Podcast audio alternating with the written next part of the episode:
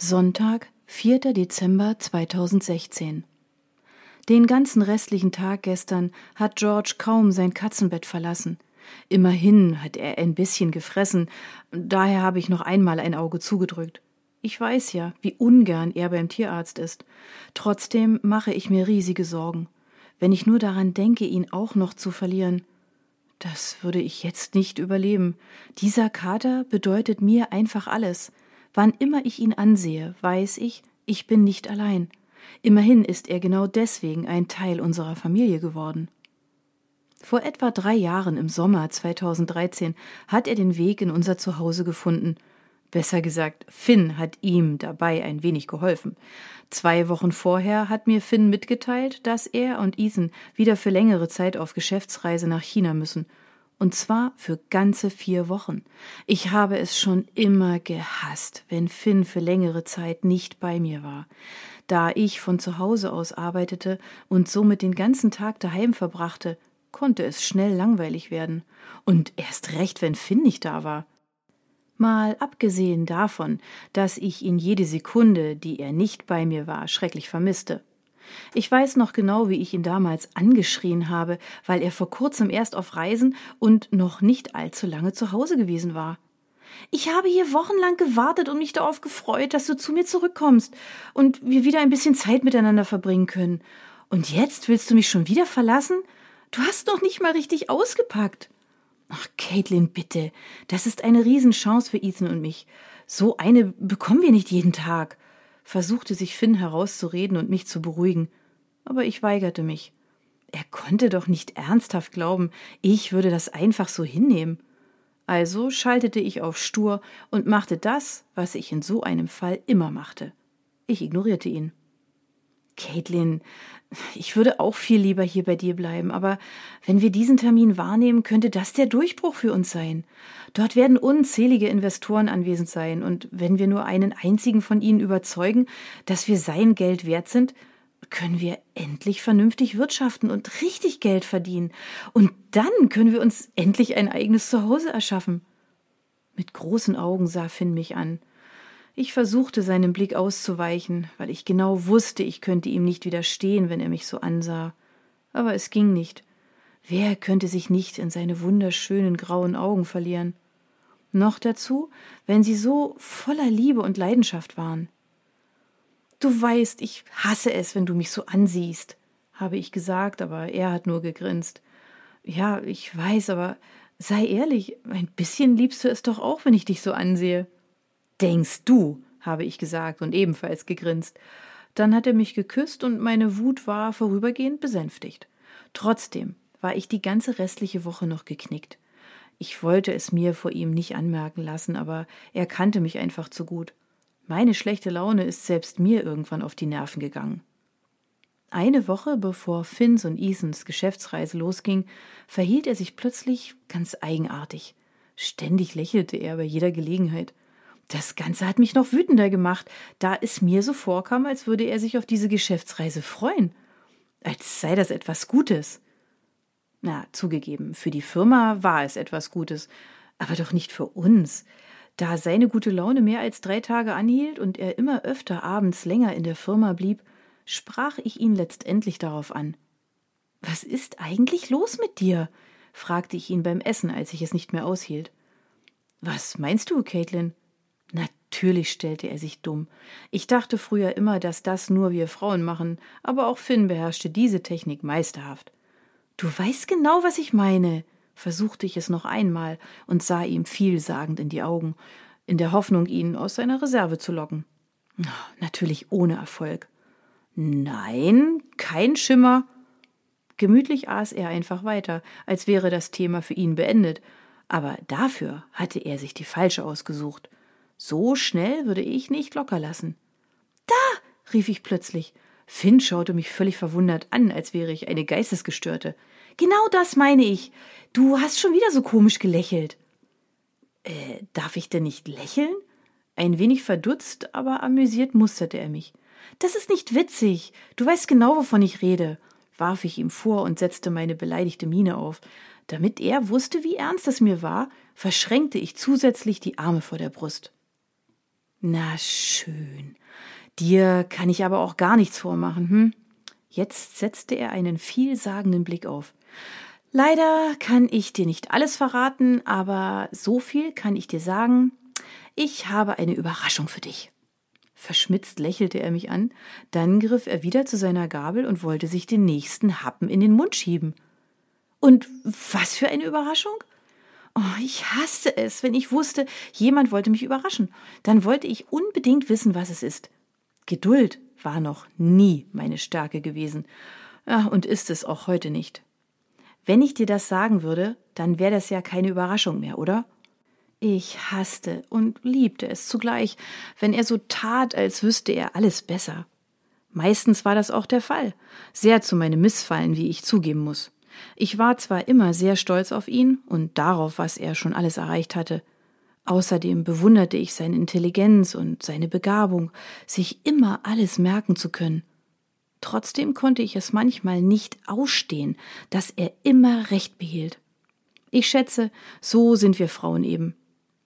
Du könntest mir einen Tipp geben, versuchte ich es erneut und klimperte mit den Wimpern.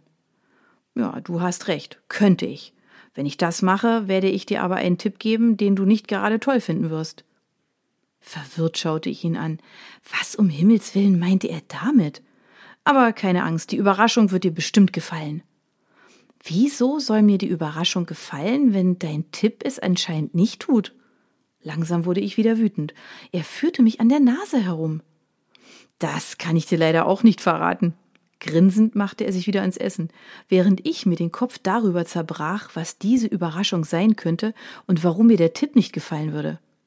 Okay, sagte ich schließlich, denn ich war wirklich neugierig und konnte es kaum abwarten. Komm, gib mir den Tipp. Na schön, aber ich habe dich gewarnt. Der Tipp lautet folgendermaßen. Er machte eine kurze Pause. Gespannt wartete ich ab und hing wie eine Klette an seinen Lippen, um ja kein Wort zu verpassen. Die Überraschung hat mit meiner Geschäftsreise zu tun. Bei diesen Worten zog es mir sofort die Mundwinkel nach unten. Seine Geschäftsreise? Ernsthaft? Oh, das ist nicht dein Ernst. Wie sollte mir etwas gefallen, das mit deiner Geschäftsreise zu tun hat? Sei mir nicht böse, ich freue mich für euch, dass es mit der Firma vorangeht, aber ich hasse es, wenn du weg bist. Während ich ein bisschen traurig und enttäuscht reinblickte, schien das Finn nur noch mehr zu amüsieren, denn sein Lächeln wurde jede Sekunde breiter. Ich habe dich gewarnt, aber du musstest ja unbedingt so neugierig sein, schalt er mich vergnügt. Daraufhin warf ich ihm einen bösen Blick zu. Hey, mach dir keine Gedanken.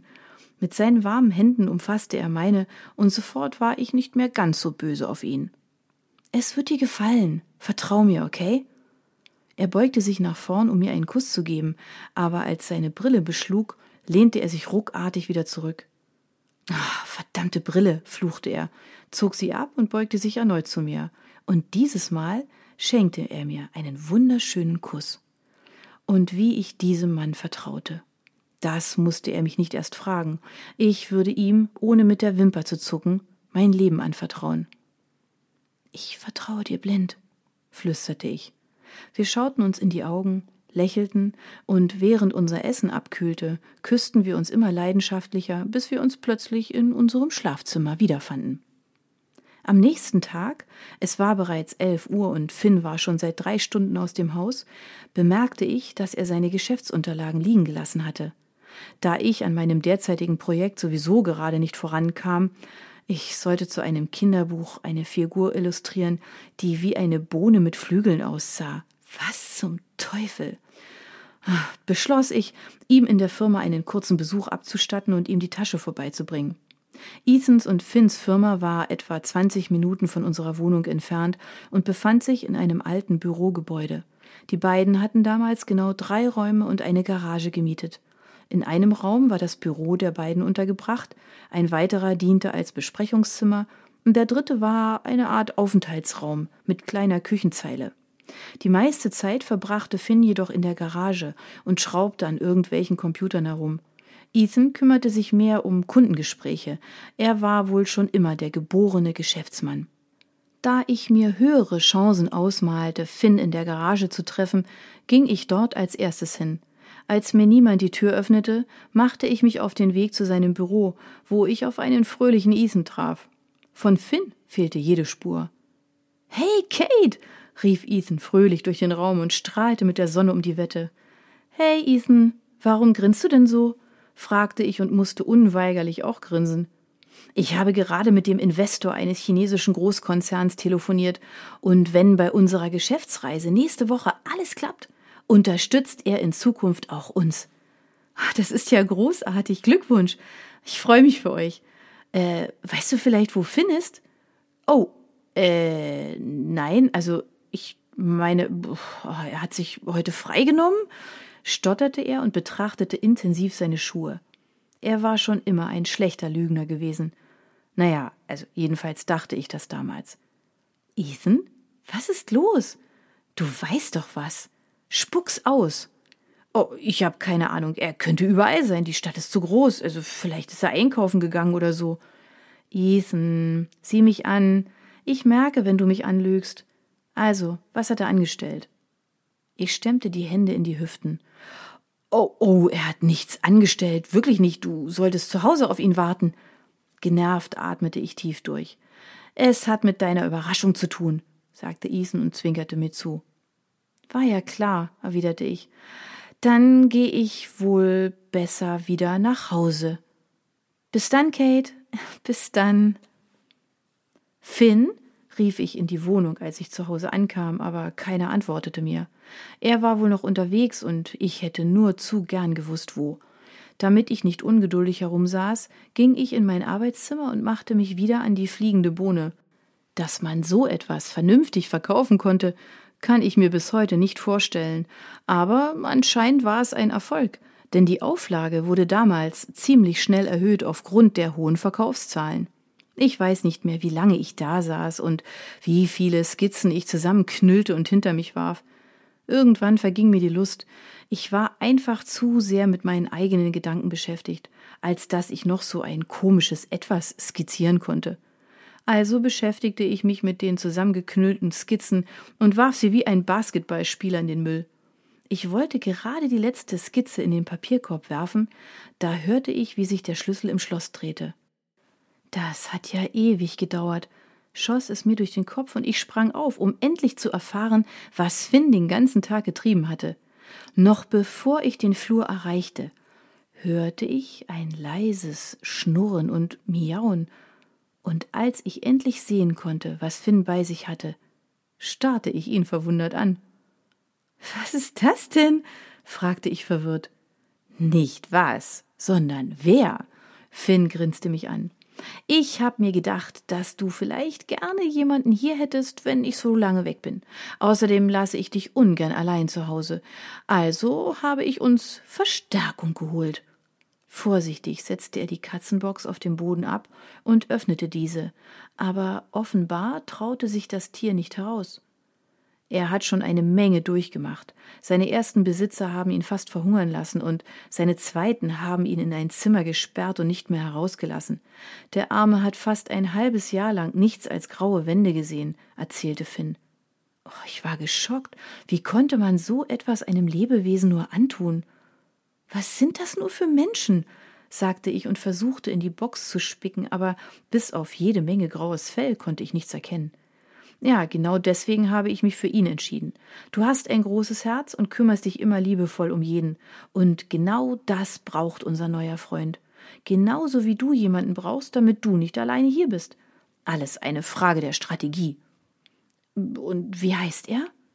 Das liegt ganz bei dir. Er war noch nicht lange im Tierheim und seine vorherigen Besitzer haben ihm wohl keinen Namen gegeben. Hm.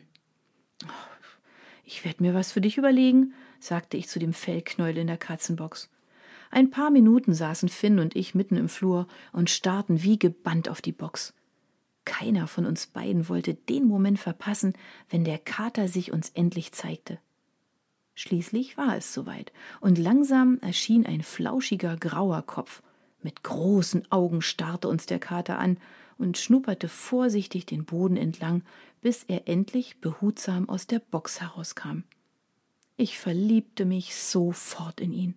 Sein Fell sah zwar alles andere als gepflegt aus, trotzdem fand ich ihn vom ersten Moment an wunderschön. Hey, na du? Flüsterte ich dem Kater zu. Dieser sah ängstlich zu mir hoch und blickte mit seinen grünen Augen direkt in meine. Vorsichtig streckte ich die Hand nach ihm aus und berührte sachte sein Fell. Aber kaum hatte ich ihn berührt, zuckte er furchtbar zusammen. Es war ein fürchterlicher Anblick. Ich dachte, er hätte schreckliche Schmerzen. Zum Glück konnte mich Finn schnell beruhigen. Na, die Tierärztin meinte, das sei ganz normal. Er wird wohl einige Zeit brauchen, um sich an uns zu gewöhnen. Bis zu dem Tag vor Finns Abreise hatte sich unser neuer Mitbewohner schon ein bisschen bei uns eingelebt. Er zuckte zwar immer noch etwas zusammen, wenn man ihn berührte, verzog dabei aber nicht mehr das Gesicht. Ich machte gerade Pancakes zum Frühstück, während Finn noch hektisch einige Unterlagen durchging, da verkündete der Radiosprecher den Namen des neugeborenen Prinzen.